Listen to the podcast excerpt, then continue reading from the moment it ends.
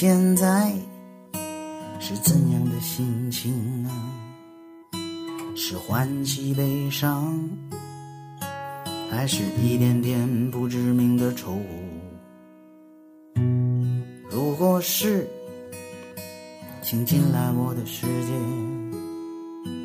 稍作停留，在这里。喜悲伤，陪你愁。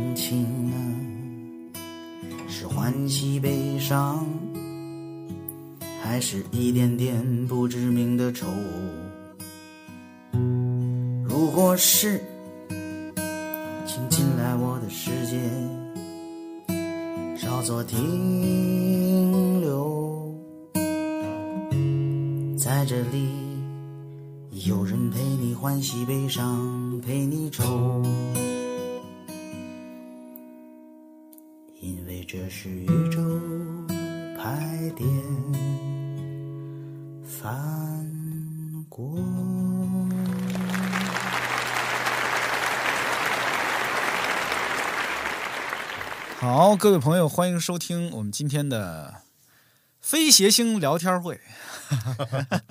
这是我们这个栏目的新名字啊，“宇宙牌电饭锅之非谐星聊天会”。为什么呢？因为今天来我们这节目的是两位非谐星朋友啊。要照早年间的说法，他们是非著名喜剧演员，嗯，是吧是是是这样，是这样。的这么说还是比较准确的吧？准确的，准确的的。啊，就是我的理解啊，就是他们非常努力的在喜剧这个领域里边儿在做创作，在做一些尝试，但是到目前为止啊，还真不是那种家喻户晓的喜剧明星或者谐星，是吧？然后呢，你不信一听他们俩的名字，你就会感觉到 由衷的陌生。呃，比如第一位，嗯，啊，大家好，我是稀饭，哎，你再说一遍，大家好，我是稀饭，哎，对你没再说十遍也没有人认识你的。他的自我介绍被他吃字儿吃掉了。对，啊，他叫稀饭。你上台也是这名字我上台也是这样名，这个名字，对哦，嗯，那是真的没有人认识。对，确实没有人。对，没，我们后期给你配点掌声什么之类的，欢呼，我觉得可以加上啊。嗯、然后哎，大家好，我是团酱。团酱，哎呀，比稀饭更陌生。稀饭至少吃过是吧？嗯、是啊。来，你俩现在都在做哪种类型的喜剧？都在哪儿做什么样的喜剧？跟大家介绍介绍吧。哦，我们两个人都在厦门，现在都在厦门，然后我们俩呃都在做单口啊，单口喜剧，对。然后我跟团将是一个呃漫才组合，然后我们在做漫才，然后我们这个漫才组合的名字也非常奇怪，叫佩索阿黄金屋，叫叫什么玩意儿？佩索阿黄金屋。呃，起这个名字就是为了让自己红的晚一点，是吗？对，就是为了没有。其实当时我们起这个名字的时候，呃，现在已经有很多大家比较熟识的漫才组合了嘛，像肉食动物，就我们一个俱乐部的，是的，然后还有土豆吕岩他们胖达人，嗯，然后其实还有很多可能观众朋友不认识的俱乐部，呃，不认识的漫才组合，他们多数以四个字儿为主，哎，然后为什么呢？诶，我不觉我不明白，但我觉得应该是一个，就是我们平时说话的习惯，就觉得一个正经东西可能得四个字，就像单口喜剧专场最开始大家也都是以四个字名字为主的，嗯，然后但是我们看国外的漫才看的算比较多吧，至少我比较多，就是 呃比较多，也不是特别多，然后就看到了很多喜欢的组合，就是在。呃，日本漫才组合的名字是很多种多样的，有四个字儿的，然后也有三个字儿的，就国内现在也比较多，然后也有两个字儿的，然后也有纯字母拼起来的，然后也有那样一长串的。然后当时我们经常看那个漫才组合叫《再见吧青春之光》，哎呀，就觉得这个名字啊非常长，然后你念起来有点儿装逼的感觉。然后我说，哎，咱要不国内没有这么长的名字，要不咱整个这么长的名字？然后我就说，咱俩一人想一个随机的自己喜欢的词，然后拼一个名字，这样跟其他人显得定位不太一样。虽然不好记，但是不好记就是我们的漫才的这个这个我们的特点。然后我们后面准备自己注册一个官方微博，微博名字就叫“名字奇怪的漫才组合”。好嘞，我可能知道一点为什么你们不那么红了。啊，其实我们也没有组成漫才组合多久，我们今年十月才组成的漫才组合。明白？你你俩现在都在哪儿？在哪个城市？啊，都在厦门。我我我来我来介绍一下吧。他刚才介绍了我俩的一部分情况。呃，我们都是来自厦门，然后我们也是厦门唯一一家喜剧俱乐部的成员，叫厦门来风喜剧。然后。可能有的观众朋友们知道我们，有的观众朋友们不知道。然后我可以说一下，我们俱乐部是有一些头部演员的，像肉食动物还有小佳都是我们俱乐部的。哦，然后呃，就是我们俱乐部在闽南地区也做了蛮久了，六年了。马上七年的时间，然后刚才西方有说，我们两个都是呃单口喜剧演员，我讲了三年，他讲了两年多，他应该也快三年了。然后我们都是现在也还是单口演员，然后最近在尝试做一下漫才。然后我自己，呃，是您是知道的，我我之前是有去一年一度喜剧大赛做编剧，然后呃我也有尝试那个单人的日式短剧，所以其实是什么东西都有做一下。然后我自己也是，其实我也是那个厦门来风喜剧的一个负责人，就是最小的一个老板。刚才说这句话哈，特别老板，对对对对，学会很官方就。就这个啊，你看做过这么多事儿啊，哎呀，一则以喜，一则以忧啊，就是做过这么多事儿，说明很努力啊，有很多经验。但是你看，我也面临这样的问题。有的人会说：“哎，东东强，我知道你，你做过这个，做过那个，嗯，就是你做了这么多事儿还没红，自己不反思一下吗？” 您这个就有点谦虚了，我觉得。啊，没有没有没有，就是哎，那个说到一年一度喜剧大赛，嗯，里边哪些作品是你参与过的？呃，有写我名啊，我的搭档是大锁和孙天宇，嗯，然后大锁他其实是公认整个节目里面编剧数一数二能力强的人。所以有挂我名字的作品是大佐第一轮出舞台的作品，叫《偶像服务生》啊，我很喜欢那个。对，然后那个作品其实我参与的很少，就是就基本上是大佐主导的。然后后面的作品有我参与的，但也是大佐主导。其实我从大佐身上学到很多东西，其实非常感谢他。那你当时做这个编剧的过程，就都是在北京？待了几个月，对我在北京待了一个半月，快两个月。然后因为俱乐部那边还有活要忙，然后我中间回去了一趟。然后十月那个时候，厦门就一场疫情把我留在了厦门。明白。所以大锁后面就有了其他的编剧的搭档。然后不知道那个《减肥帮往事》您有看吗？呃，看了。对大锁的那个作品，就是最后。的底是个大狗坨子，就是包饺子。我们一起包饺子。底是我想的。哎，让团将引以为傲的喜剧大赛里面的贡献只有一个包饺子呀。好嘞，他每天就出这种狗坨子，所以我作为他的吐槽一每天特别烦就。嗯，稀饭呢？呃，我，呃，哪哪块情况？我现在做多久吗？还是？呃，对呀，就我我得算是眼瞅着你走上了差不多戏剧道路的吧，是吗？对，我是一九年一九年呃六月底我离的职，然后干的这个。当然啊，你现在已经是专职在做这个。呃，我现在全职在做了。哦，呃，不，但是那个时候离职是就是因为自己上一份工作不想干了。对，那个时候他就是没工作在干，现在他是专职在。我现在是在全职在干，对。明白。然后那个时候呃。那个时候干了很久了，但是其实真的没有什么起色。然后最近一直在反思这个东西，还是觉得自己好像呃之前的状态是就是呃一开始学的时候感觉是就是太喜欢用招了，就是喜剧技巧什么的理论的东西都都都往那个段子里头加了，但是自己的真诚度呀或者是真正想表达的东西是没有找准的。对，最近开始，而且。这个路走的就反正就我觉得就是特别乱，就是一开始一开始因为不知道自己要写什么东西，然后最近几年干了两年哦，才知道自己到底要说什么，给谁说。对，团将你现在是也是专职做这个？对我从开始我我跟他情况一样，我从开始讲脱口秀就没有在上过班了，没有在正经上过班了。你以前是做什么的？我以前是一个补习机构的高三英语老师。为什么英语老师都转行来做这个了？我就这是一个顺利的职，就这是个标准化的职业路径吧？就先当两年英语老师，然后说脱口秀。哎，对，就是前面经验积攒够了，是吧？呃，我的理解是这样的，就是因为脱口秀它是一个美式文化，然后当英语老师有很大一部分人是对美式文化感兴趣的，就是西西方的那种嗯，幽默的文化感。兴趣的，然后出来做这个可能是一个兴趣比较重合的地嗯方。这个还挺有意思的。我可以问您一个问题吗？哎，当然可以啊。对，因为我们刚才说我们做过的事情，然后也没红，您您觉得您也是这种感觉？对呀、对，但其实，在我们心里，就是 您已经挺红的了。没没没没，呃，我完全完全谈不到。我我跟我女朋友现在是恋爱两年多了，我送给她的第一个礼物就是一本六里庄遗事。好，收听这个节目的朋友们，如果你们家里没有这本书啊，请你认真的听听这本书的名字啊，它叫它叫什么来着？呃，六六里庄庄遗事事，哎呀，真是有口皆碑啊！特别好看。当时看看了的时候，会把那个里面喜欢的那个小段照下来，然后发微博。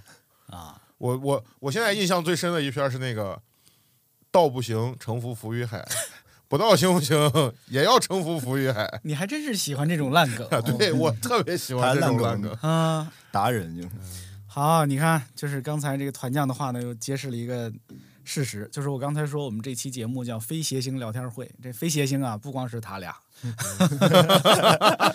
哎呀，连我也得算上。哎呦，嗯，您您从事行业比我们早多了呀！我看之前看您在大学里头说相声的时候，我那太早了。但是那是那是非常业余的状态，就是完全不像你们这种投入程度。啊，当时我们是一帮朋友，就是一年演出一回，呃，然后为他准备的时间呢，大概就是一个星期左右，然后呢，对个两三遍活就上台了。嗯，所以你想，我们每年用在喜剧上的时间，也就是就是就是几个小时、十几个小时而已，跟你们这种投入状态是不一样的。嗯啊，所以我一直就是我也只是个爱好者的状态跟爱好者的水平。但是您是想红的吗？还是嗯，红这个事情呢，这个问题，这轱辘要不然掐了就 是。啊，这轱辘不掐，这轱辘不掐，就是呃说不好想不想红嗯，啊，但是你知道红它是会有很多好处？当然是会给你好处的，是吧？我猜就是做喜剧演员的人，嗯肯定都是想红的，只是这红啊，这个大家对它的定义也许是不一样的，嗯，对吧？怎么着叫红？对是被几千万人喜欢叫红，还是自己在台上觉得自己发光叫红？啊，可能那个定义是不一不一样的，对不一样的对对您的理解是？我的定义当然是被几千万人喜欢啦，是吧？甚至更多了。所以就是我觉得这是一个大家通行的定义，嗯但是我就我想说的是，每个人的追求也许是不一样的。嗯。但是你既然做这一行，你既然在努力，你肯定是有一个追求的。对对对对。嗯，哎，那你俩的追求是什么？就你们为什么干这一行？啊？嗯，我先我先说一下刚才红的那一段，嗯。就我其实对这个事儿一直是一个比较纠结的态度，因为就是红了被人看到的好处是显而易见的，大家都知道。但是我有一段时间会非常恐惧这个事儿，就是这样这样说有点装逼，但是其实真的是这种感觉，就是。我觉得就是我们可以努力往红的那个方向走，但是被人看到，我是一个非常怕别人评价的人，我非常怕别人给我负面的评价嗯评价，然后如果被更多的人看到，一定会被更多的人评价，然后我对这个事儿非常恐惧，嗯嗯。然后可是你现在，你既然上台，就是走在这条路上，对啊，你既然上台表演，你就是会受到越来越多的评价，是跟越来越多的别人的指指点点。我我这个感觉的的峰值是在就是今年脱口秀大会播出的时候，嗯。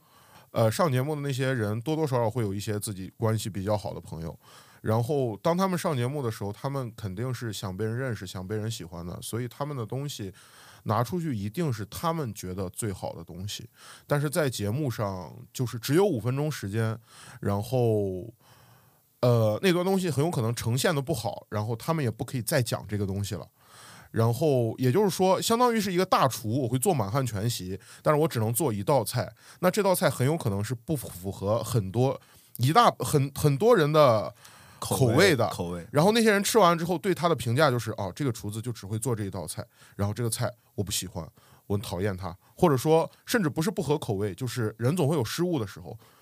就是演一千次，做一千道菜，总会有一次失误的时候，失误就变成这个人的标签了。所以我当时非常替我的朋友们感到难过，然后我也对这件事儿就是有了一个很强的恐惧。在今年这个节目播出的时候，上一个节目会对一个喜剧演员的职业生涯有那么大的影响吗？还是说那个事情没有你们想的那么严重？过一段时间大家就忘了？我觉得很有可能没有我想象的那么严重。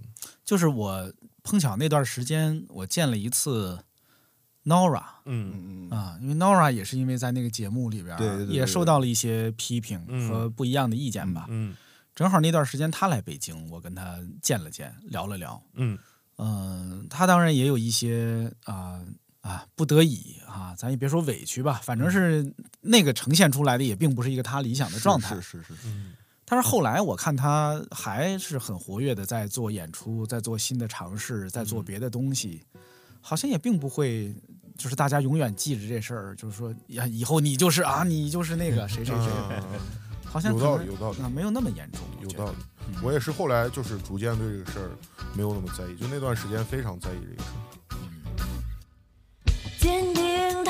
一举一动，嘲讽含在你口中。无论他说什么都是错的，而我恰恰就是那被评判的。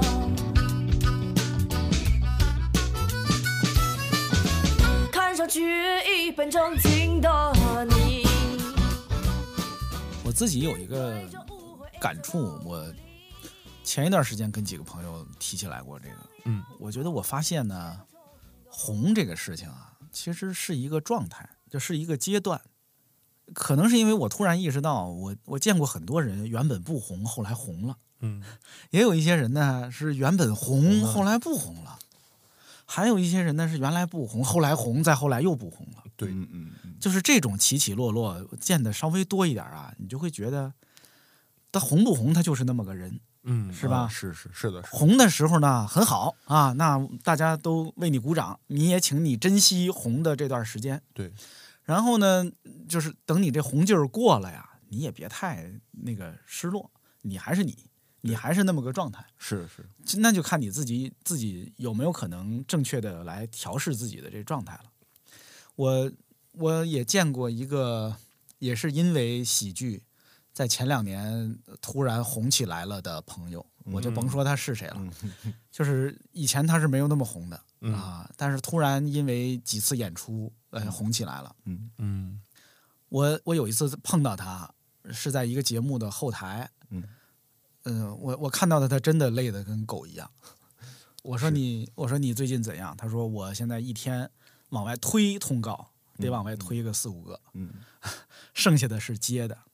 嗯我说那你觉得这个状态怎样？他说我就身边人都告诉我，你就趁着你红的这段时间多干点活儿，多挣点多挣点钱钱吧。嗯，回头这个钱想挣的时候又没有了。是的对，就很有可能这个状态持续不了多长时间。是的，是的，是的，啊，所以你看，这就它就是个状态啊。你你刚说的那个 对红之后的担心啊，嗯，我觉得有点杞人忧天了，是吧？也不是，我觉得那个担心有那个担心是好的，那也许会让你以后万一真红了，你的心态能更更平和一些。平一些，对，然后呢，就是我还是觉得红一回或者红红一一段时间段时间对一个人还是有有必要的，嗯它是一个更完整的体验。啊，嗯，我觉得可能是就是我俩年纪比较年轻，所以想问题可能没有那么周全。我俩都是九九五，年的，九五年，嗯，嗯，现在那应该算是二十六岁，26快二十七26二十七岁了，对对对快，也不年轻了，是吧？没有啊，确实也不年轻了呀。不是，你看我自己那个二十二十二十几岁的时候也是二十几。啊，啊什么我说你做出来东西的时候，在有一点点小名声在圈子里头的，也是二十几岁。啊当时那个播客最早的播客元老就是啊，算是我我最早做那个播客的时候是二零零二零零六年一月份吧，嗯，所以那那年我二十四，对对对对，大概反正也是那时候。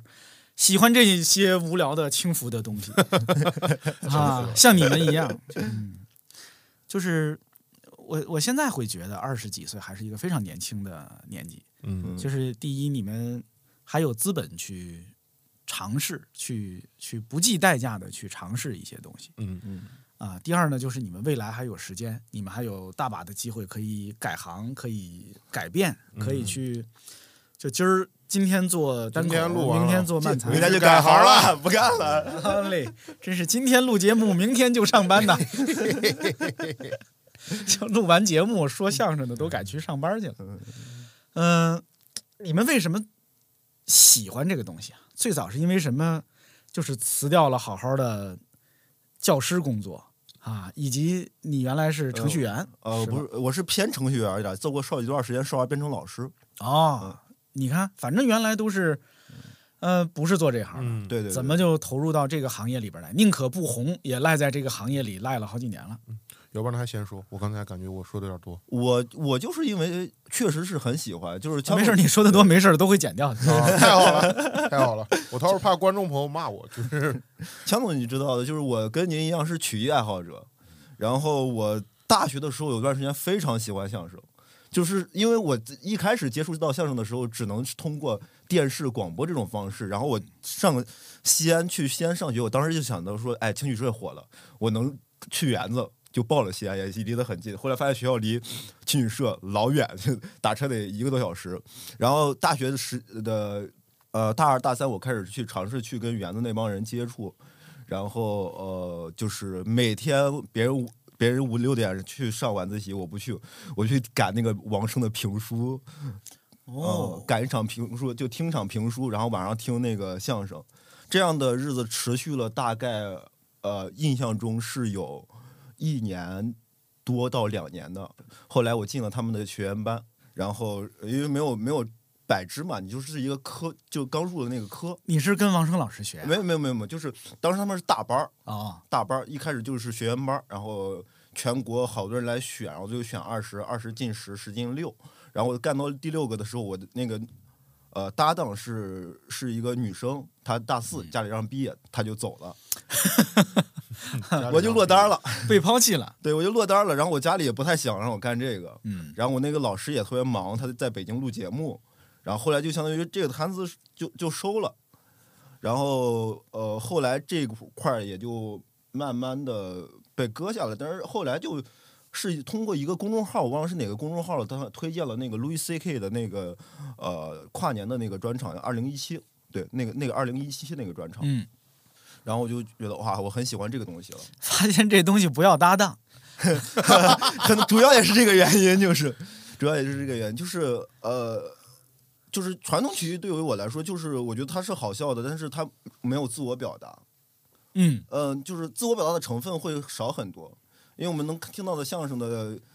一部分的那种就是一一上来就啊我是个文人啊，我是个什么样的人，我是带着角色去上台的。对，然后单口对于我来说，哦，我既不需要搭档，然后我又可以说我自己的话，我我是一个内容的创作者。哎，这个地方我要插个插一个话题了。嗯这个问题也是我前一段时间一直在想的问题。就你们作为从业者，可能更有资格回答这个问题。你们觉得单口喜剧、脱口秀真的给你们带来了自我表达的机会吗？还是我的另一个想法是，这个自我表达只是个幻觉，嗯，就是它也许给你了一种自我表达的感觉，啊但实际上它根本不是什么自我表达。嗯，就是观众也不该真把那个当做是你们的自我表达。嗯，你你自己的感觉是怎样的？我自己的感觉是，呃，就这个东西，我觉得有些有些我写的话题或者写的什么东西，确实不是呃国内的，就是单客源的话题，其实非常同质化，就是比如说地铁呀、啊，男女关系，我的父母，我的工作，我的傻逼老板，就基本上都是这样的话题。那就这里头你有多少是表达，是多少是共识呢？其实是大部分的时候，我们都是在讲共识，就是讲大家的共同认知。我我自己唯一觉得我能尝试的一部分的东西，因为我觉得我刚刚也跟您聊说，为什么我觉得我这两年才清楚我自己想在说什么，就是我忽然觉得，因为我是个农村孩子，我的单口内容现在就以农村跟城市为主，然后我去讲我自己作为一个农村人进入到城市的那种不安全感，然后还有我回到我农村我回不去的那种感觉，还有一些就是那个呃大家没有看到的农村，就是我是单口乡土文学这块的，就是就是脱口秀界的赵树理，对。就是我我是觉得这块东西是没有人别人别人写的，然后我去尝试去表达这块东西，我觉得是能做到一部分的。呃，自我表达的，但是我我有有一个非常担心的问题，想跟你讨探讨一下，就是我不知道，我到最后去描写出来这种东西是到底是面向城市的还是面向农村的，就是我写出来之后，感觉是我是把农村以猎奇的方式展示给了大家，是的，就是这样的这样的东西，到底是真正的是我想说的，还是我做了一件非常不好的事儿？你能举个例子吗？比如你你的段子里有有哪些是可以有一两个给我们，嗯，就是大概给我们我大概说一下事儿，就就不用对对对，不用讲段子是的。对，一哪是些事儿呢？之前给您听过的那个，就是我跟我爷打电话那个，嗯，就是我爷会给我报村里谁不在了，谁不在了，对啊对，这样的这样的方式，然后我可能会呃类比他，有点像一个死亡笔记，每天在那勾别人的名字，对，然后我还有一个是呃农村有人发抖音的时候会发那种农村葬礼的视频，嗯，呃，我见到过一个最离奇的是那种白事的盖棺视频，然后铺了一个大的场景，对哦，对，我我自己觉得嗯啊，我自己觉得这没有任何问题，对，就是也许就是这些东西本该有人去说一说，有人去嗯观察它一下，嗯有人去发现一下其中的荒谬可笑之处，嗯然后拿出来让大家面对它的嗯嗯，啊。我我自己觉得这没有什么问题，至少听你这么描述起来，我不会觉得这说这个人是在呃以猎奇的口吻去贩卖农村的愚昧落后或者怎样，我没有这样的感觉。嗯对我害怕有有有人会有这样的察觉，就是我们农村其实也不一样的，你为什么要这么污蔑或者是怎么样不是，？你看你这个其实很像那个什么哎，我不知道这么说对不对？像那个 Russell Peters，他说他那些嗯印度亲戚们，嗯嗯那些他就是这就是文化冲突了，可能就是、嗯这就是不同的文化冲，只是我们中国太大了，光城市跟农村就已经有非常巨大的差别。有道理，有道理。对，嗯我不知道您看没看过一个叫 Verdas 的，呃没有，是一个他做印度裔的，对他，他是我二零二零年他的二零二零年的专场是我二零二零年最喜欢的专场，叫 For India。啊哈，对、嗯他那个专场就是讲他他是他是一个印度人，然后会在新德里和美国的其他城市之间飞两个地方生活，然后做呃单口喜剧演出。然后他的单口喜剧演出，呃，中前期最近今年的那个十日谈我没有看，嗯呃，是围绕就是印度和世界的差异来讲的。然后 For India 那专场我特别喜欢，是他讲的很深，然后那场的呃布置也布置的非常好，他是就是一所有的观众在里面，然后基本上全是印度观众。然后所有的非印度的观众在可能那个场的三分之二的位置有一个放射型的这个一个区域，那个地方就是非印度裔的观众，不了解印度的观众。然后他讲到很多地方的时候说：“这个你们听不懂吧？”然后啪一个灯把那些观众全都打亮，说：“来，这个解释给你们这些傻逼听一下。”然后他讲到了很多很深的东西，包括印度的战争啊这些那些，嗯，就是我非常喜欢那个专场。我觉得你也可以试试，希望也可以试试那种感觉。对对，我但是就是我现在知道，就是能力和那个和自己就是想要的东西的哎，差对距，，就是您刚才说，呃，表达我也是这种感觉，就是首先我觉得单口喜剧的表达不是我们的一种幻想，它是真实存在的东西。然后我也非常真诚的说，我现在的内容表达比非表达可能是一九开吧，就是我可能只有百分之一的百分之十的内容有我真实的想表达的东西，其中其他的东西可能就是讨好观众，或者说我就是做着爽的东西。对是呀，但是我在行业内，呃，就首先第一个，我喜欢，我也觉得我会永远捍卫这种我能表达的权利。我其实也一直在捍卫，呃，就是比如说我的大老板，他就会觉得我们要，如果公司要往前发展，或者说大家要走到线上要更红，我们就应该摒弃脏话或者性这些东西，就是讲更所谓安全的内容。我永远在跟他吵这个事儿。我说我是负责内容这一块的人，我知道这一天很有可能总总会来的，但是我的存在，我希望能让这一天晚点儿来。嗯然后还有一个想法是我为什么觉得这个东西不是一个虚幻的，因为我是看到国内行业内的人有把这个事儿做得非常好的人，比如你说把自我表达做得非常好？对，嗯比如说小鹿，就是我不知道其他人怎么想法，就是小鹿就是我心里中国单口讲的最好的人。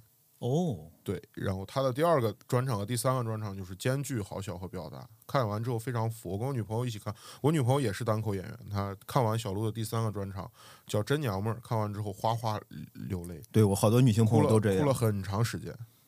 哦，对我看完之后的感觉就是高山仰止，就是我觉得他离大师的距离比我离他的距离要近。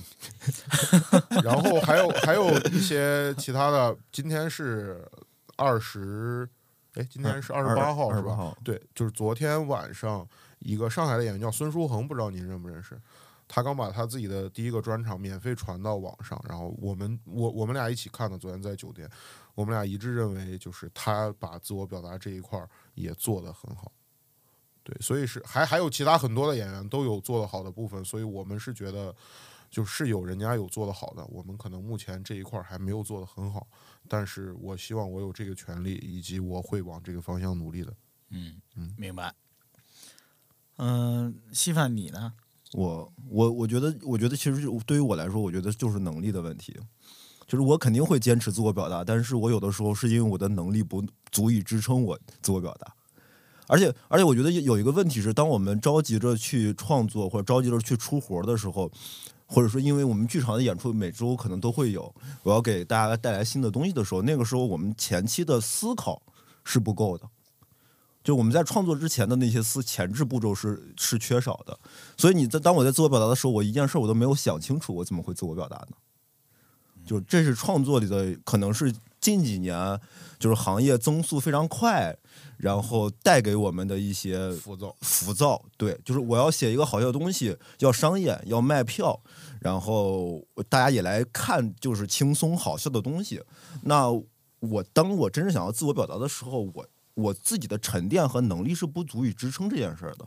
这也是我们最近我们俩以及我们身边的单口演员讨论的，我们碰到的问题，就是像我们这种讲了可能两三年的演员，然后还没有出自己满意的东西，可能就是写这东西我自己都没想清楚，然后就开始写了。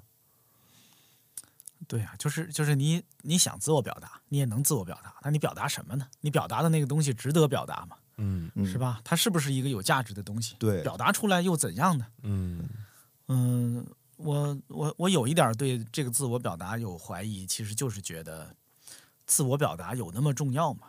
就是这个世界上缺少自我表达的人嘛，以及嗯、我们这个世界还需要那么多自我表达吗？我真有的时候有有这样的想法，但我也不确定这是不是一个非常腐朽没落的，应该被 一个应该被那个就那捂住嘴的想法。我觉得是需要的，我觉得永远需要。One more time, gotta take it now. One more time, tell me. We've been down together for so long, solid and strong. Lights went out.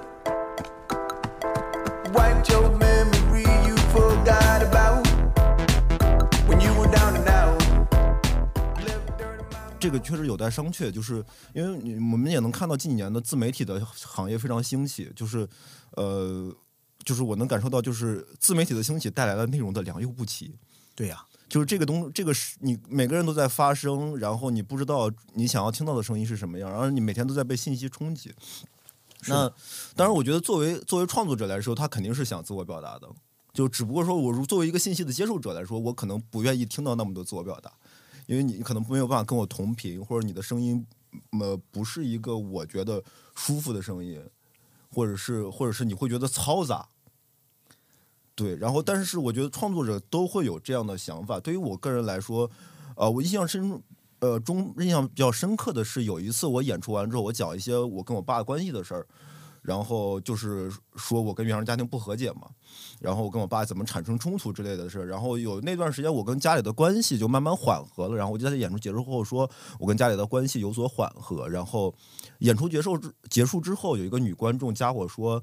我跟家里也这样，然后最近我们也在缓和。我觉得这个时候是我那个表达起作用的时候，就是我找到一个跟我同频的人，而且我觉得就是单口演员在揭示、揭示揭露自己的窘境，或者是揭示自己的窘境的时候，如果我在面对这个窘境的处理办法对你的生活有影响，或者是对你在看待这个问题的时候有影响的时候，我觉得这个时候我的自我表达就起到了一点点作用。那这个一点点作用对于我来说是有慰藉的。这个这个关系也挺有意思的，就是观众会认为你们说的都是真的，观众会认为你说的就是你想说的话，就是你的观点。就比如一个相声演员就不会那个对相声演员说一个那个白事会，就不会有观众跟他说：“哎，我爸爸有一回也丢过 之类的。”就是我爸和你爸爸一样都丢过，他就不会把那个当真。嗯，嗯，但你们说的，大家是会当真的。因为我们我在台上永远会追追求那种真诚的感觉。对，就是我好像跟李诞也问过这事儿，嗯我说有的时候我听你们这也没有什么自我表达呀，就是你们这说的也没有什么观点，嗯你就说一个有趣的事而已、嗯啊。嗯，就是我知道你不是说把一堆笑话那个在台上说就叫单口喜剧，可有的时候你们就是在讲讲笑话呀。是的呀，会有是是这样。然后李诞的回答说，他好像在他那书里也写了，嗯他说如果我不要脸一点说的话，就是我选择说这个笑话而不说别的笑话，就是我的自我表达了。啊，啊，那可是如果要这么宽泛的看，那好啊，那相声演员也是在自我表达呀，就是我选择这样说这段相声，而不是那样说那段相声，那也是我的自我表达呀，是吧？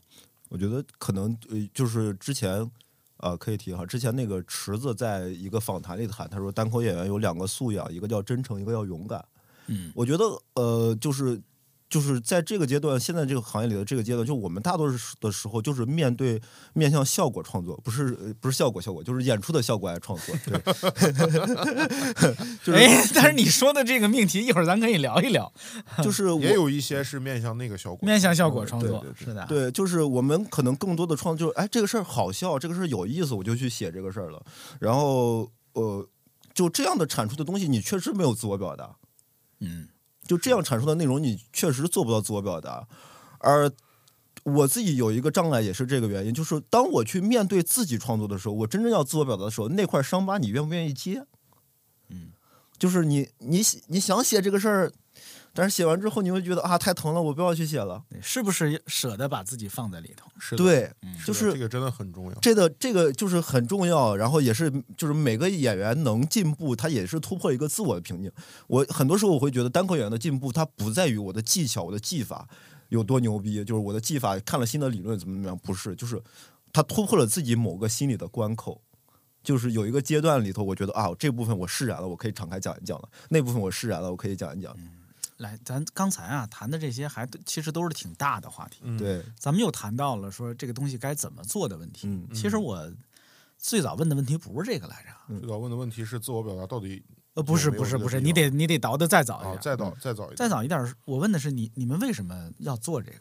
就是你们为什么啊，会选择做这一行？哦对，就当时说了，我还没当时是怀着怎样的憧憬和想法选择做这个，甚至是专职做这个的？嗯啊，目目的是什么？哦，他他肯定是有一个什么好处让你们选择做这个，对吧？那那个好处是什么？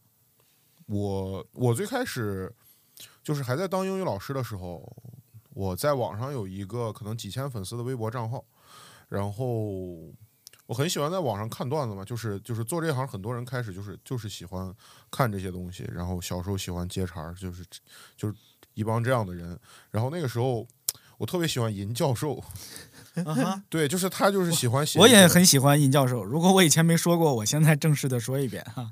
就是他就是在微博上故意写一些不好笑的段子，然后我每天在看到，我很喜欢他，然后我就觉得，哎，这种东西我也能写，然后我在微博上开始写段子，然后写了一段时间，又有了一些粉丝吧，就是微博的 followers，然后到了。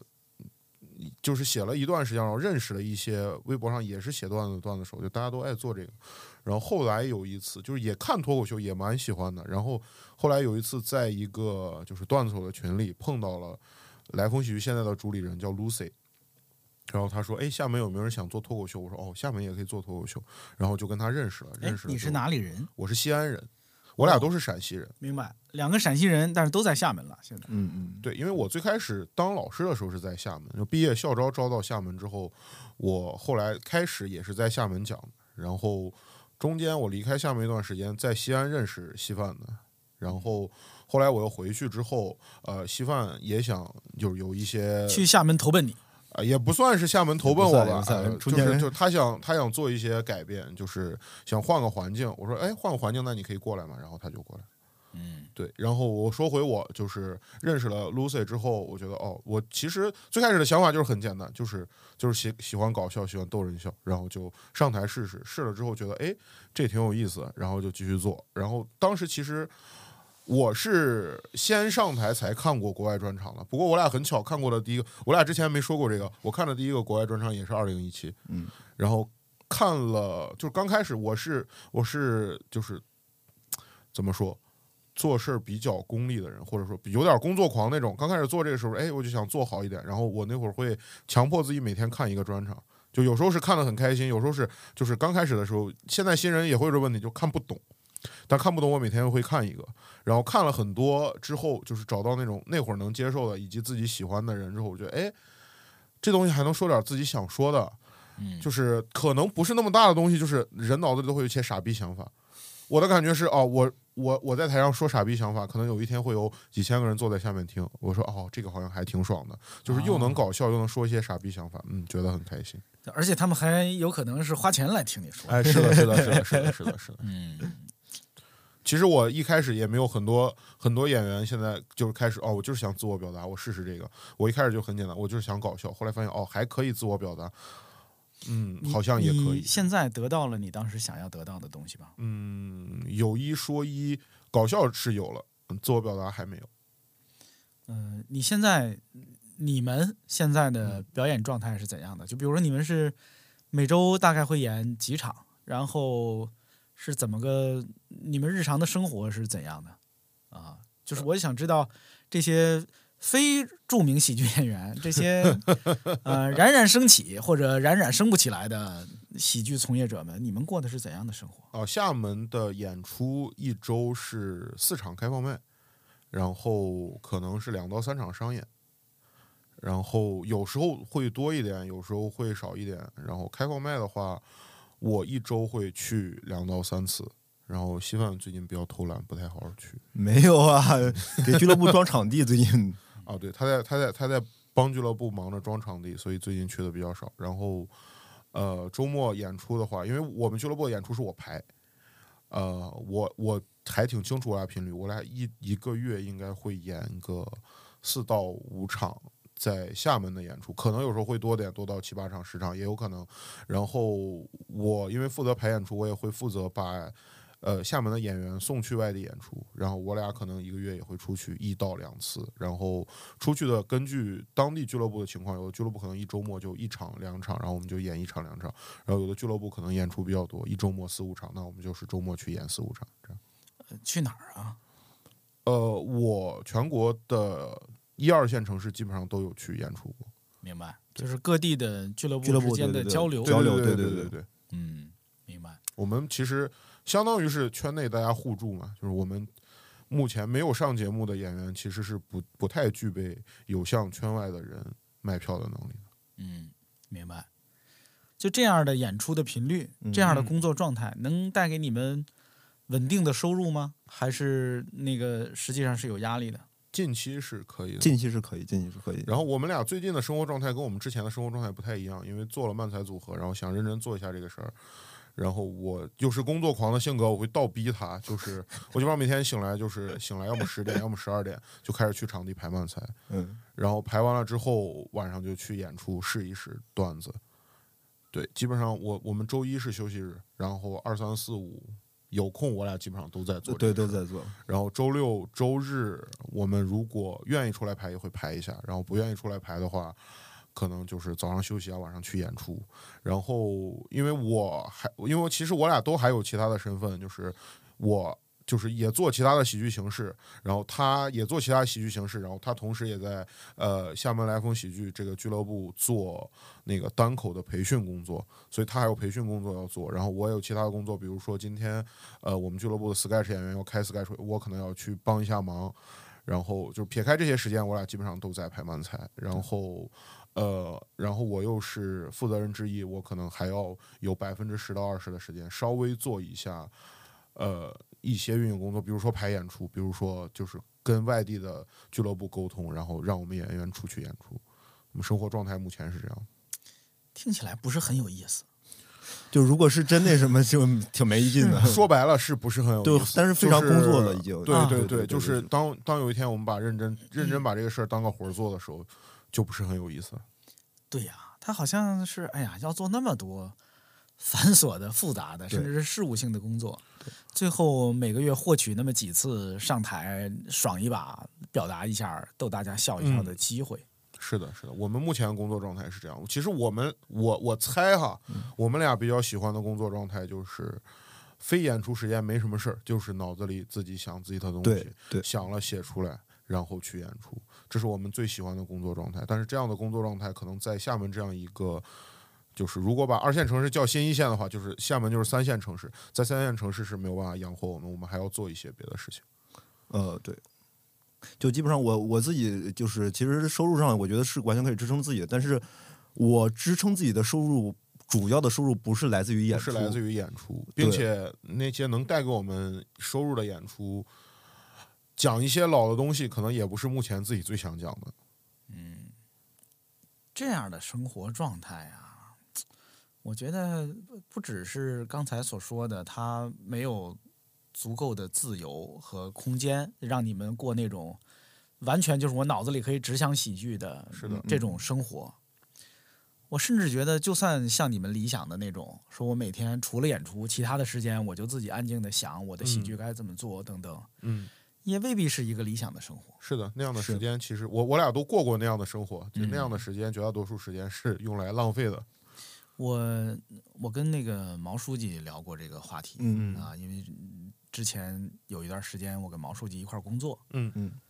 他当时就说他呃至少是他当时的说法啊，嗯。他说他还挺挺喜欢保留着这个专职的工作的，嗯，因为这个工作其实第一是一个稳定的呃社交环境，哦，是的就是说你每天来这上班啊是有一堆同事的，是是然后这堆同事还不是做喜剧的，是吧？但是他们是真正的人，是吧？他们是真正的生活的人，就是你他们的家庭的苦恼、工作的苦恼、嗯那些日常当中的关系，嗯嗯你都是可以非常近距离的参与到他们当中，嗯，跟他们一块儿过生活的。嗯你每天上班下班也真的是要通勤的，是的，对吧？你你也就是说，每天你都在有你的一个分身去过普通人的生活。对我跟观众在过一样的生活。是的，对，我觉得他说的这个还是保持我跟挺还是挺有道理的。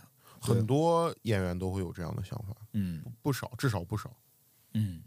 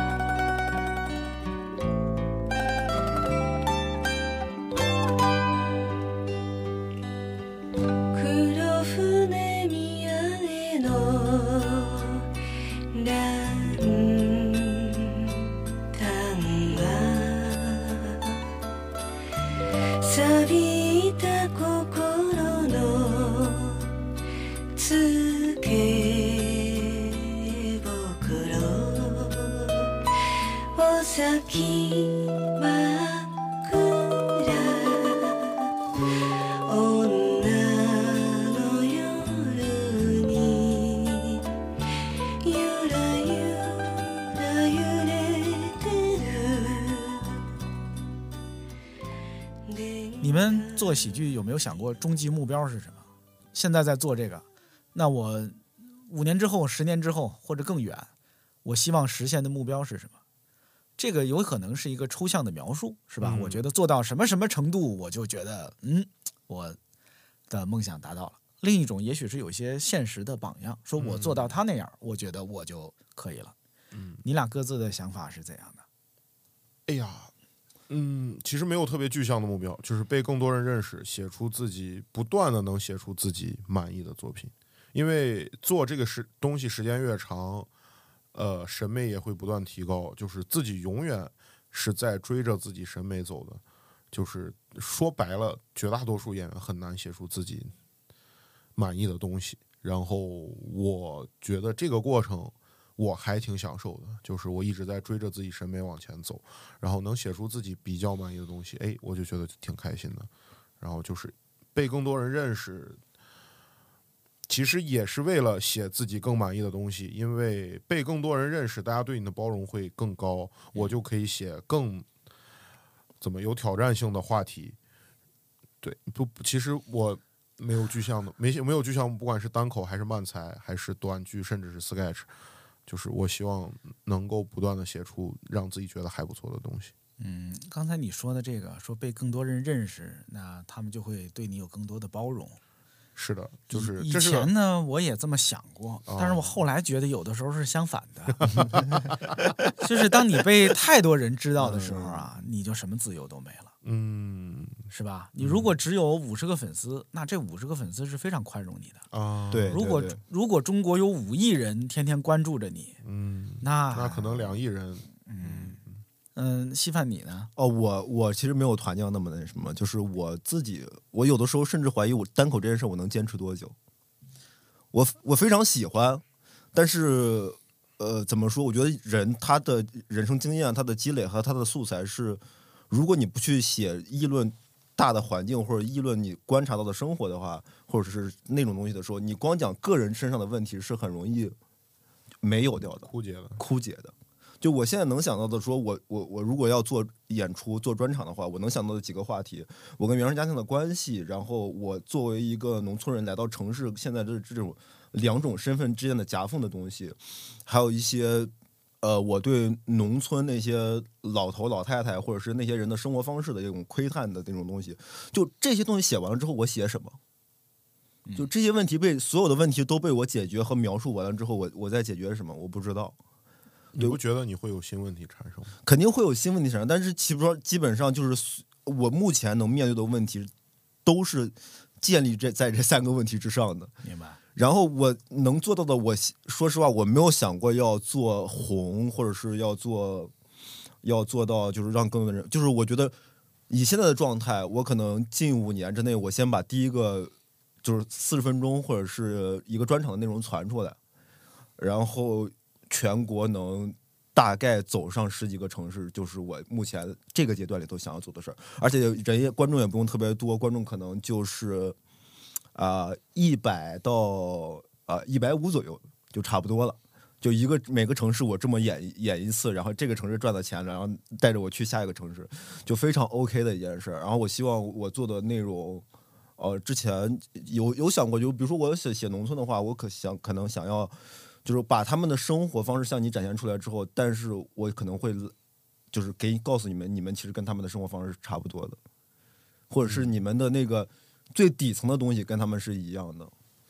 对，就是我，呃，我跟你一样非常喜欢阿成，就是他在每他的故事，呃，我不知道你之前看过他有篇叫《成长》吗？王建国那篇。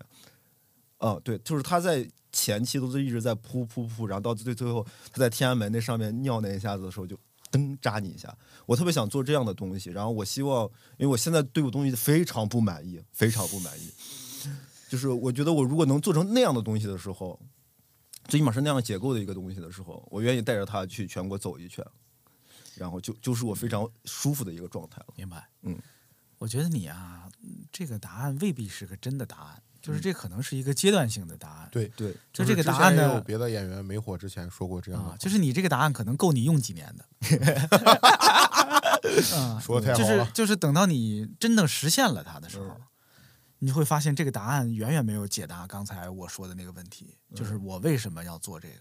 嗯就比如举个例子吧，就嗯比如你，如果我碰到我十几岁的时候的我自己，嗯，我问他我说你有什么梦想啊？说实话，那时候可能我能说出来的梦想是我以后想出本书，嗯就是我我要变成一个我能写一本书的人，啊，嗯就是我的书要出版了，嗯哎呀，那就我就觉得我嘿可以了。嗯但实际上，你出了一本书之后，你就会想，我出为什么出这个？出它的意义是是什么？嗯那我以后我还接着写，还是怎样？还是怎么着？嗯嗯嗯就是你的那个答案不是一个终极的答案，嗯啊，它它也许可能只是一个能用几年的答案。嗯有道理，有道理。我觉得可能大家终究都会，可能是因为我年纪大了，嗯，终究都会开始考虑这个问题，就是我嗯为什么要做这个，以及以及我到底要做什么。哦，那你如果说是根本的问题的话，我我我觉得就是这个东西确实是，就是我的敏感脆弱，如果放到别的敏感脆弱和那种纠结，如果放到别的地方是不合适的。只有单口喜剧这样的舞台能包容我这些东西，就是我愿意把我的敏感脆弱也好，或者我的情绪化什么的摊在这儿，大家还会有人笑。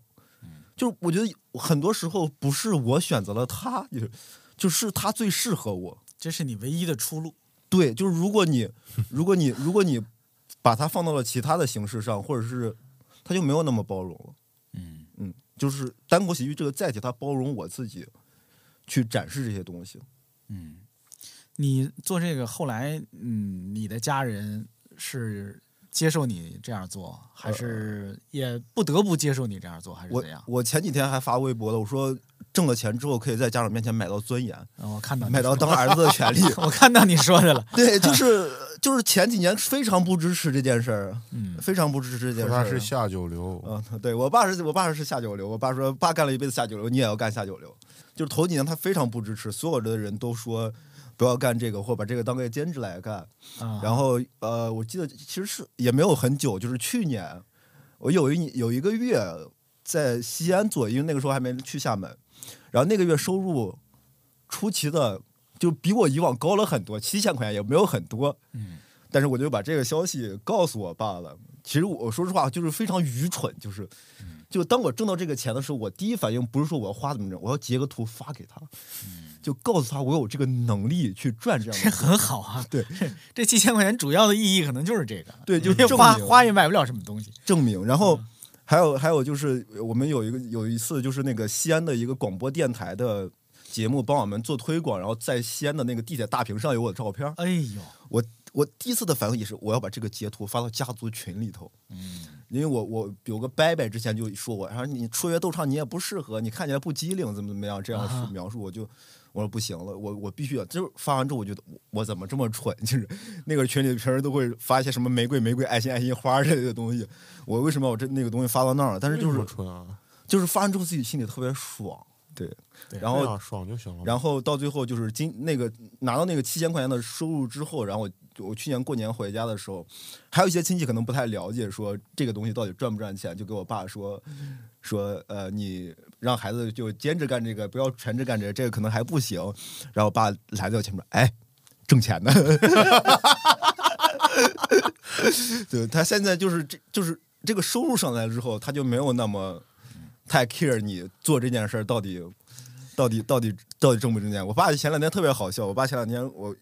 因为我刚刚说我们的收入来源就是我们可能还会接一些那种短的编剧的商活儿务商商务的活儿，就是这种钱来的对于我来说来的太快了，哎呦，好嘞，你接着说就是因为就是这种商务，他真的是很真诚在说这个对事儿。啊啊，就是呃，就是内心已经有了不安，呃是是，就是我觉得嗯我我我自己会把这种钱叫脏钱和快钱，呃，我我觉得他脏谈不到，但是可能确实是快，比你呃慢慢一场一场演出要更快。当然，就是在你写写的时候，你也知道，这种这种东西就是商业商品或者是工业品的东西，所以其实心里没有那么就是我我通过技巧可以去实现这套东西，是的，但是就是这个东西是我喜欢的嘛，就我就会觉得它我不喜欢，我就会觉得它可能脏一点儿，对。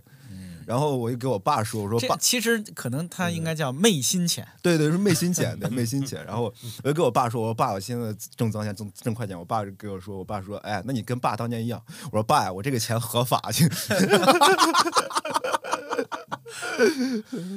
哎呀，呃，结婚年龄也可以推迟了。对对，买了一些尊严。我爸就给我打电话说说，啊，你现在挣钱了，那你三十岁之后，三十岁再考虑结婚的时候，之前就一直在催这种事情。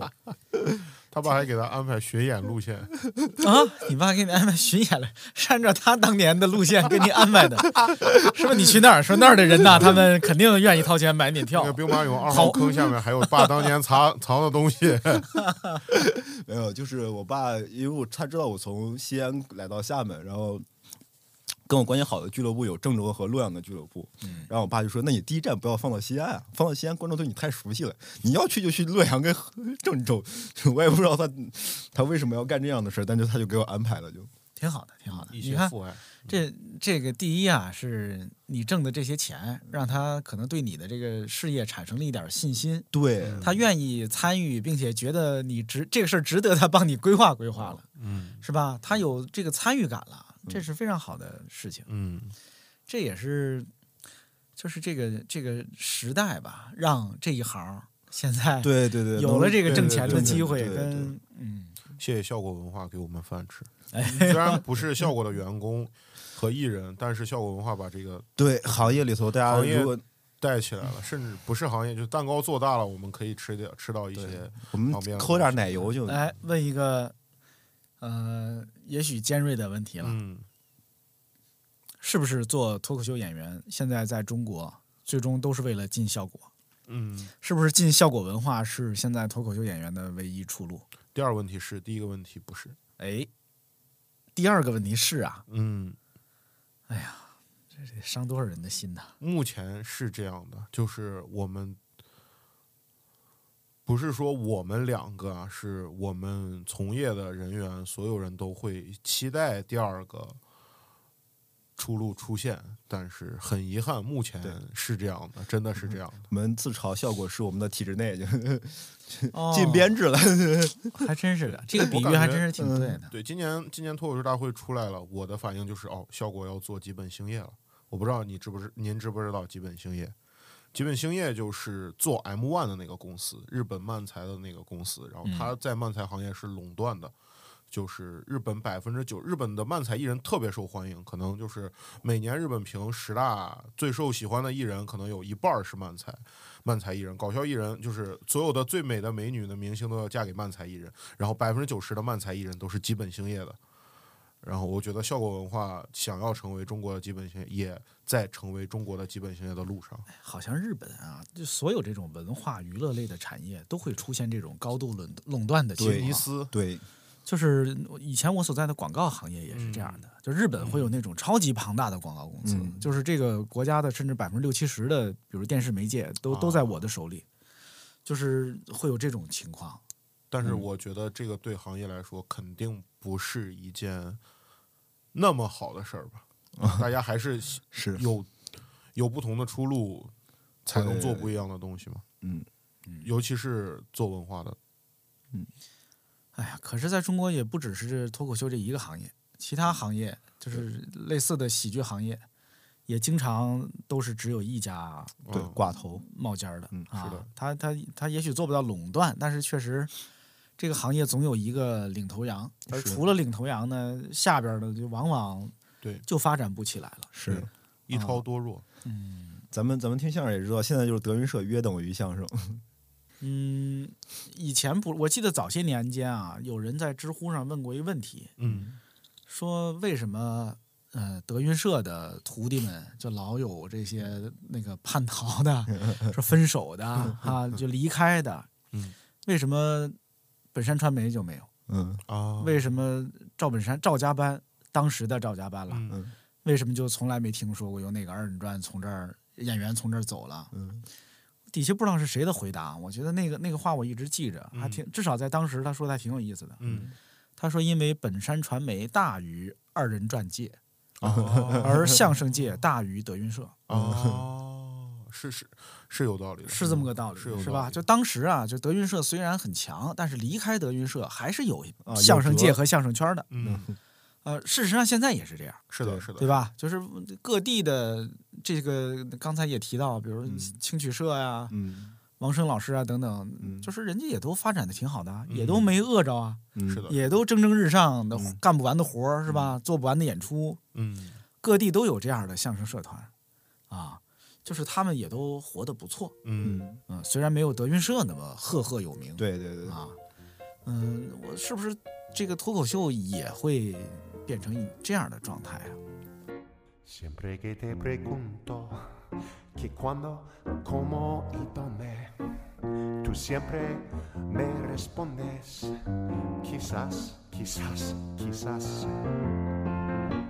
Así pasan los días y yo desesperando y tú, tú contestando, quizás, quizás, quizás.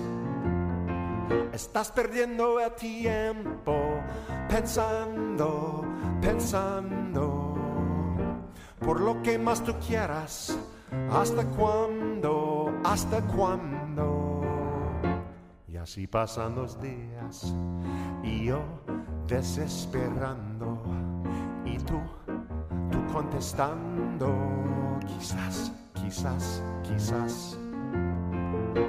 你曾经说你爱我，如今却要离开我，难道爱情已是折磨？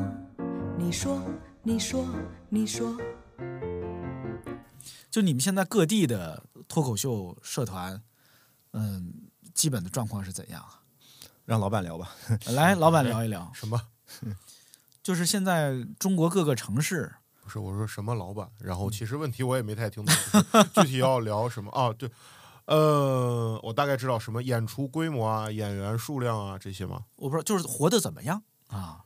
活的，我觉得哈，一线城市可能就是北上广深，可能会有每个城市可能会有，我觉得二十个左右，嗯可能不到嗯十几个，就是多吧？对对对，我觉得十几个能靠这个东西吃饭的人，然后到了二三线城市，每个城市就是数以手计，就是一个手肯定能数过来。嗯，都赚钱吗？嗯，北上广深的那十几个人是赚钱的，然后二三线城市的可能就数以个计吧，两三个可能在赚钱。嗯，明白。但是还是有源源不断的年轻人加入到里头啊，是吧？是你们也都在搞培训嘛，那嗯也既然能搞起培训来，就说明有很多人是愿意加入到这里头来的。是的，我们培训其实有点在像做公益，就是纯为了这个推广这个文化，城市的行业和和整个全国的行业来做这个。我们的我们的培训体系最开始是我想的，然后我自认为这个体系非常好，因为我们我开始做这个之后做了一年，出了一些我自认为还不错的演员，然后现在这个事儿是希望在做。嗯我们的培训就是我们。在一定的频率内，会在我们的观众群里面发通知，说你有兴趣的话就加这个人的微信，然后这个人会给你发一些资料，然后给你改稿，一对一的微信改稿子。明白。就是相当完全不收费。当然，我们也有收费的课，不过也不贵，就九十九块钱这样。嗯嗯还是扩大人群基数吧。是的，是是的，是吧？？就是有的时候这可能并不是一个坦白头，我觉得可能并不是教，而是而是发现它。啊，呃，对对对，这个我非常有体会，就是是的，是的，是的。有的时候你只是在这些人群里边用这么一个机制把它发现出来。对就是我觉得这个道理就说的很很简单，就是你换个别的行业干了三年的，教别人凭啥？嗯，对。你们觉得嗯，做这个行业有前途没有啊？你看这里边就其实这个问题可以拆分的很细的，嗯，就是这个前途是什么，嗯嗯。以及它有前途没有。啊，我自己看到一些，就是就如果说中国现在所有的脱口秀这些单口喜剧演员，你看我每回都得把这俩名字都说一遍，就生 生怕是生怕是站站了队或者那个是吧也？没有，也没有，也没有。或者，但是就是你不这么说吧，它就不完整行，好啰嗦呀。这个别说是 stand up comedy，嗨，那更麻烦了。来，就是有一些是头部演员，嗯对吧？就是那些已经变成一线明星的头部演员。对，是的，第二呢，是一些这个下下巴部演员或者 颈部演员，嗯，就是他们啊也很知名，嗯也到处有演出、嗯。啊，显然是也赚着钱了。嗯。还有一些呢，可能是胸腹部演员嗯。啊，就是那些在当地啊较有名气，在当地的社团里边儿，也许还诶很多人喜欢他，嗯。但是在大众媒体上可能没有什么曝光，或者大家没有那么熟悉他的。嗯。然后再往下就是那些啊还没有混出头来的，嗯就是还在努力着的，甚至是现在根本还呃在舞台上还没有发过光的那些怀部演员哈、啊，嗯。种部演员，嗯。我的妈呀，我会的人体部位词儿差不多都用上。对，就是这样的一个生态，嗯嗯，它未来的出路在哪儿？因为我自己接触过，就是刚才所说的头部以下的这些，嗯嗯，我还接触过一些。我看起来好像我经常听他们提起一个担忧来，就是他没有出没有出路。对，就是你好，你往上走，走到哪儿呢？效果对。啊、上节目当明星，这是我们就目前能看到的的唯一的出路就是效果。很悲哀呀。但是这个很悲哀呀是的，就是嗯，第一，我觉得这甚至对效果也不是个好事儿。是我 我会这他么觉得要他要吸纳行业里的所有人，啊，就是他也没那么大嘛，对对吧？对的，而且他吸纳进去那么多人，他也得不断的扩大这个出口才行。是的，这也许不是一个非常健康的状态。啊，但是我们能看到行业里头现在有几个人他在做其他的通道，就是有有一部分人在尝试去探试探的新路，就是比如说付航他自己通过自媒体做好了。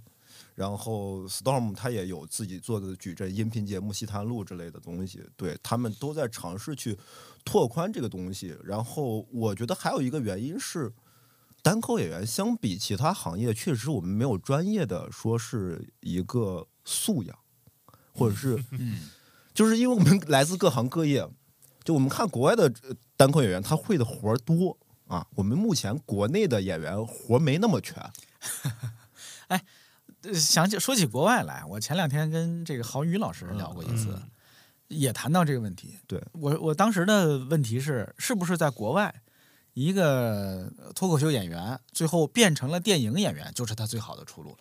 就是他演了电影了，就代表你是一个哎呀混出头来了。我们现在有这样的通路吗？就是说你呃脱口秀说得好，你就变成一个电影演员了，你就变成一个综艺主持人了，你就变成一个什么什么什么什么了。我觉得目前还没有，我觉得会有的，会有，但是但是目前还没有。然哎后或者去做编剧了，啊好呃对去做编剧，基本上是这个行业现在就能找到的另一个出路。就是国外它的通路是真的很多，就是可以成为电影明星，像 Kevin Hart 那 Hart，，然后也可以成为 show 的主持人，像 Allen，然后嗯也可以就是继续做单口，然后也可以过上 Louis C.K. 就是。然后甚至刚才说的啊，编剧也有啊，像 S N L 他们一帮人最开始基本上都是那些编剧，基本上都是单口演员。然后目前国内的行业，嗯，是出路是很单一，就是当明星只有这一个出路。然后，但是我觉得这个会逐渐健全的吧。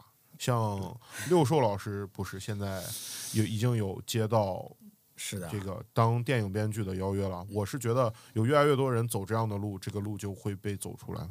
对我看起来就是这次这个一年一度喜剧大赛，我我跟六兽开玩笑，我说这个节目简直就是为你办的，就是这个节目啊，办这个节目就是为了捧红你，哈哈。就也许一开始不是这么想的，但实际上起到了这个作用。对对对对，是的，是的，是的，嗯真的对行业来说是好事儿。嗯，嗯，我觉得看起来大家看到另一条路。一一目前的这个趋势看起来，六兽很快就会变成一个大电影的专职编剧的。啊，对，嗯嗯，甚至我不确定会不会就一边编剧一边也演员，或者是怎样的。嗯，呃，但是这这也许就是靠六兽这一个人就又打通了一条路吧。是的是的，是的，但总而言之，这个路还是太少了，目前还是太少了，对是吧？对。但是我们其实，我我我俩没有聊过这事儿，但是我我俩觉得我俩心里的想法是一样的，就是我我们觉得这事儿是有前途。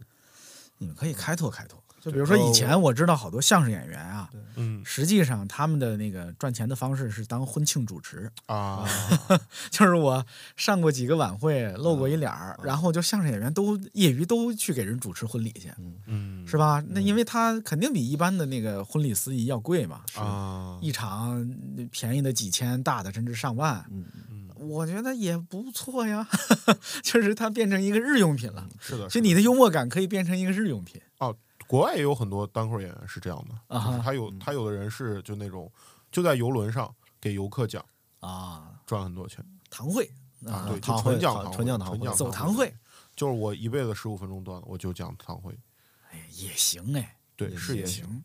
所以我们其实对这个事儿还是蛮乐观的。但如果他想他向悲观的事情发展，我觉得我们可能也还会做，还会继续再做这样相关的事儿。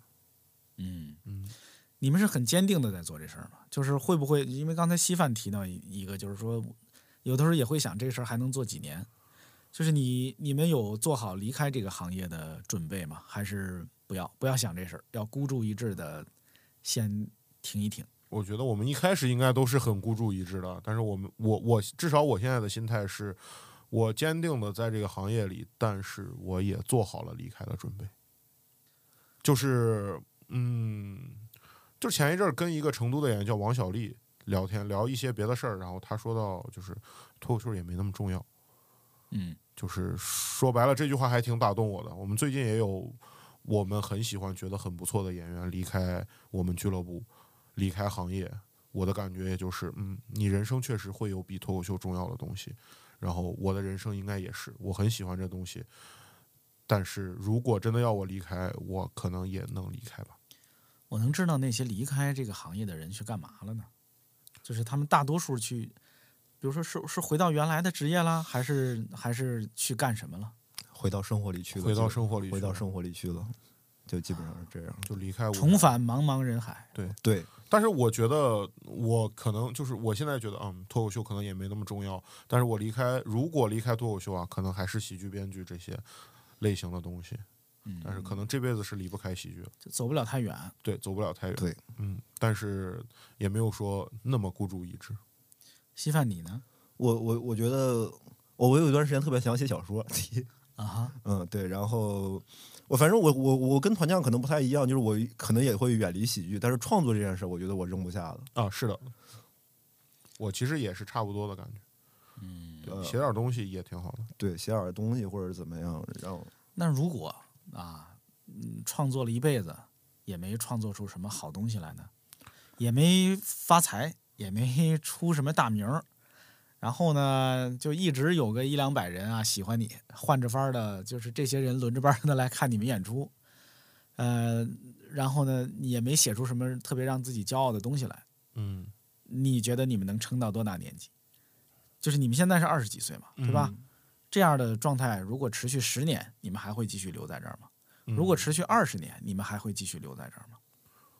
会是肯定会的，但是可能如果状态一直很不好的话，那我肯定需要其他的谋生方法。但是就算是一边谋生，也肯定还是会做这件事儿会暂时离开，可能然后同时兼顾那种，啊。对对是这种感觉，可能抽抽就是出抽出来一部分，可能嗯，我的想法就是，您刚才说的那个，我其实一点儿不害怕，就是一直写，一直不满意，一直写不，一直不满意。我觉得 我是享受这个状态的，这是日常，就就是我清楚我自己走在这个路上了，可能我最后死的时候也是还是走在这个路上呢，那我也是享受这种状态的。我我自己有一点儿嗯怀疑啊，就是说嗯这种不计代价的投入，这种孤注一掷的坚持嗯啊，这种旁人不能理解的痴迷，嗯有的时候是被美化了。嗯，明白。嗯，就比如你们看没看最近那个讲北野武的那个电影，那个《浅草小子》？还没有，啊，有听说还没有看。对，就反正嗯不重要了。嗯其实那里边有一个就是他的师傅嘛，嗯就是他那个最早在呃浅草演喜剧的那个师傅，嗯呃，包括以前北野武自己演过的那个叫什么来着，就讲教教落雨的那种。哦，红枪鱼，啊，对对对，嗯反正就是这种。你看，凡是出现这种在某个行业投入终身的经历嗯嗯啊，被同行特别尊重的这种老师傅，嗯嗯，经常就会出现那种，哎呀，就是你觉得他的热爱、他的痴迷、啊他的专注，嗯。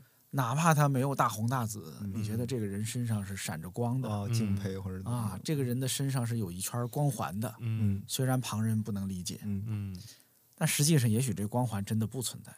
啊，就是是有可能不对呀、存在就是实际上他他没有那么好看，就是我的想法就是很简单，就是个兴趣爱好。嗯，就是谁还没点兴趣爱好，就跟玩手机一样，就是大家每天都会玩手机，会一直玩手机。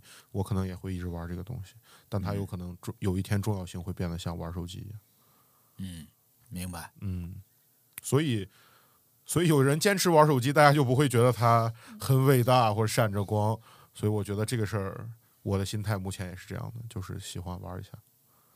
如果有这个心态啊，也行，那也许反倒可以持续一辈子，嗯 是吧？嗯，就是不较劲。就嗯不，我不是非得靠这个东西。哎呀，我怎么还没红？每天质问自己三遍，我怎么还没红？这我俩真的是不 会质问自己的。对对我觉得跟团长不一样的，他是当个新啊，我是我就离不了，就是我离不了，就是写点瞎瞎写点东西，我离不了这个东西。嗯因为如果我离开了这个东西，要么就我自己非常难受，就是我不表达，或者或者说我不搞点创作，我会觉得自己我会特别讨厌自己。嗯，就是有一段时间，我可能就是前段时间我在忙工作场地的事情的时候，我每天走在路上，我的脑子里的琐碎全是那种这个灯要换多大瓦的，怎么的，全是这种东西的时候，我就特别厌恶自己。我跟我朋友说，我说，呃，自从工离就是工作了之后，我我好久没有看到我脑海里我小人跳舞了。就是有段时间，大家可能就是，比如说大学生刚从毕业到找工作那个阶段，在工作那个阶段，好久没有，就是脑子里头没有那种傻逼想法了，然后我就非常的不适焦虑，焦虑。嗯而相反是，当我闲下来的时候，我能这样搞创作，我能脑子里头有一个傻逼在这边说话，有个傻逼在这边说话，两个人打打打架，这样对于我来说是一个非常舒服的状态。一旦有这除了这种状态之外的那种枯燥的状态啊，或者是琐碎的状态的时候，我自己不能接受我自己了，就能不能这么说？就我听起来是喜剧是你找到自己的一个方式。对当你把自己投入到喜剧里头的时候，其实你是把把自己凸显出来了，那是你跟自己相处的方式，是或者是一个你更接受的自己的姿态。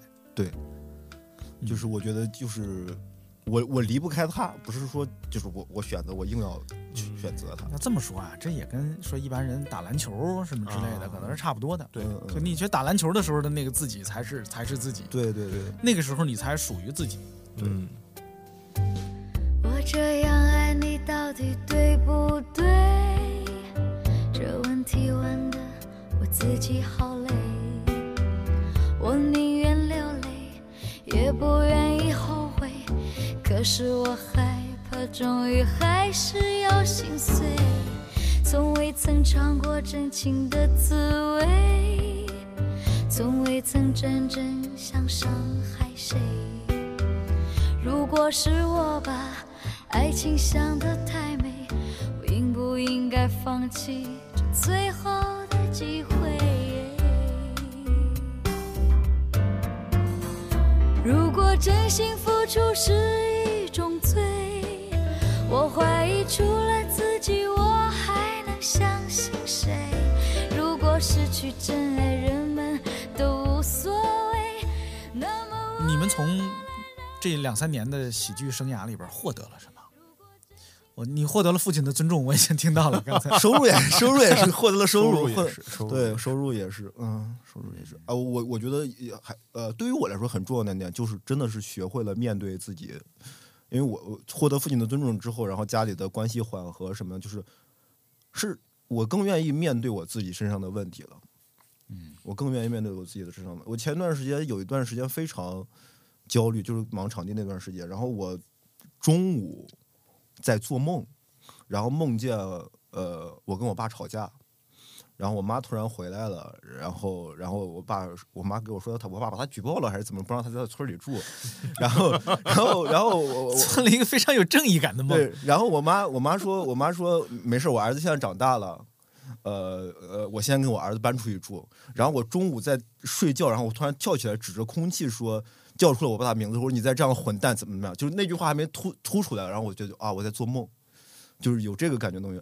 我梦完这个事儿的时候，我忽然觉得自己非常的傻叉，就是我我现在觉得就是我爸已经那么衰老了，就他已经愿意给你交枪投降了，然后你还在咬牙切齿的准备打他，但是这个感受就非常难受，就是就我觉得我们俩必须得打一架，但是你拳头伸过去的时候，他说我老了，我投降了。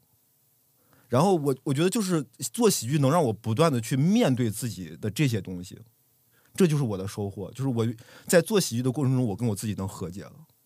哎呀，就是让别人笑，但是其实也呃治愈了自己吧。对，明白。还挺好的。那你这药可不能停，还真是得继续做。是是，就是我我觉得真的不没有没有没有这个东西，我觉得我我我不知道我能做什么了。啊，可能创作就是之前呃，就是你看我微博也我也会说过，我可能会写一些乡村的东西。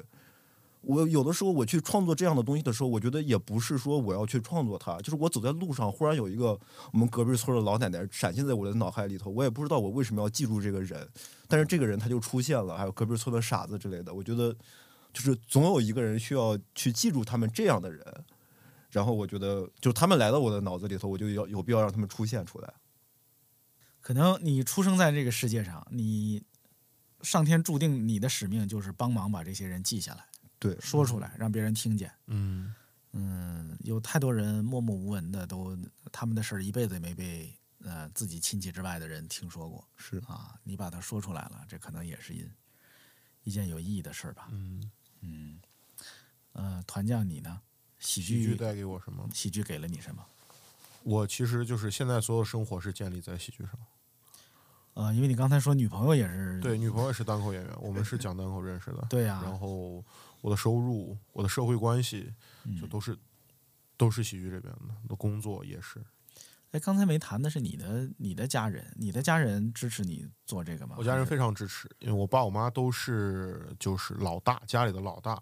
啊，然后他俩都曾经为了家庭，为了就是不管是他们原生家庭还是他们俩的家，我们的家庭，都做出过一些牺牲，然后没有选择自己。他俩都非常喜欢文学，然后非常喜欢这些东西，哦都曾经为了生活做了自己有关梦想的妥协，所以他们一直给我的支持就是你去做做点自己想做的事儿，然后。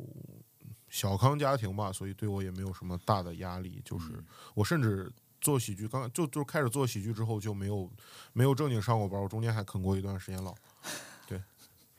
你看还是得感谢改革开放，是的是吧？就是还是邓爷爷，对，嗯，还是就就是大家现在吃喝不愁了，是的，是的，是的是的，就是可以，就是吃喝不愁才会有这个行业。嗯，对是的，真的是。我我小时候看那个，我原来提过这事。我小时候看人家美国电影，嗯嗯就是你看一个人呐，他他是个体力工人还是干嘛？他下了班儿，他就钻到自己家的地下室里，嗯地下室里有一墙的工具，他在那儿鼓捣这个鼓捣个那个。我想我这个人怎么那么闲？他他那么大岁数了，他还有时间，他有那么多钱买那么多工具，然后鼓捣这些没用的东西玩他怎么他怎么还能玩儿呢？他是个中年人啊，就是。对，但现在我们已经都过上这样的，嗯我们有资格玩了，有资格是啊，就是喘口气儿了，可以做这样的事儿了。对，这是这是我们这时代发展给大家带来的好处吧？嗯，可能真的二十年之前的年轻人还没有这个机会。没有对，真的是。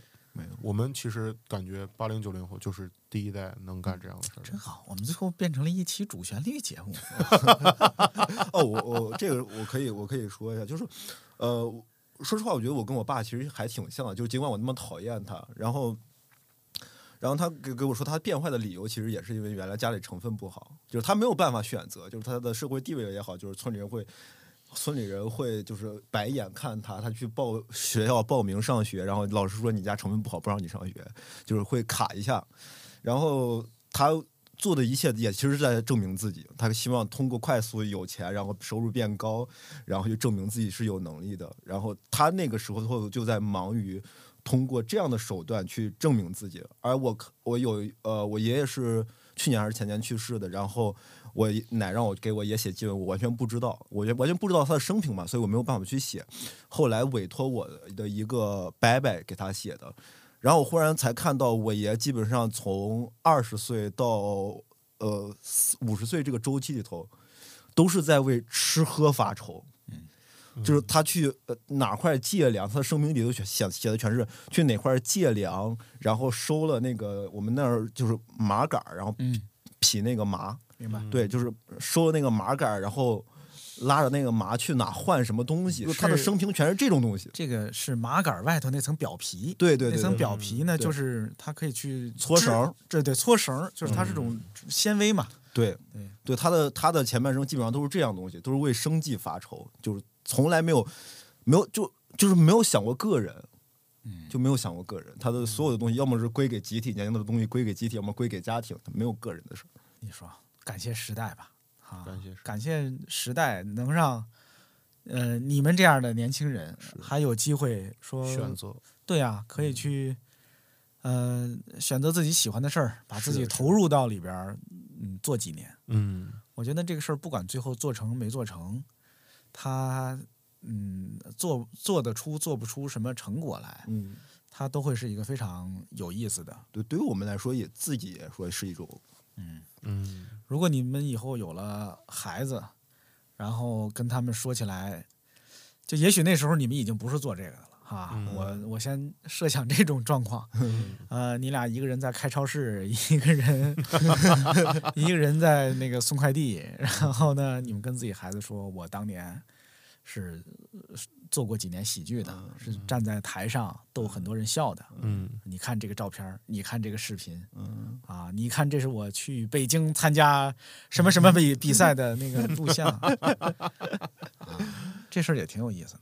哦，之前日本有一个有一个去年的一个节目，呃，电视叫《短剧开始了》，就讲的是一帮这样的年轻人，三个年轻人，然后他们就是做一做一个短短剧的团队，然后他们是做的是就是有个他们在组合的时候有个约定，说十年之后如果我们还没有火，那我们就回到生活里去去做各自的工作，嗯，然后这部片子就是讲他们到最后真的解散了。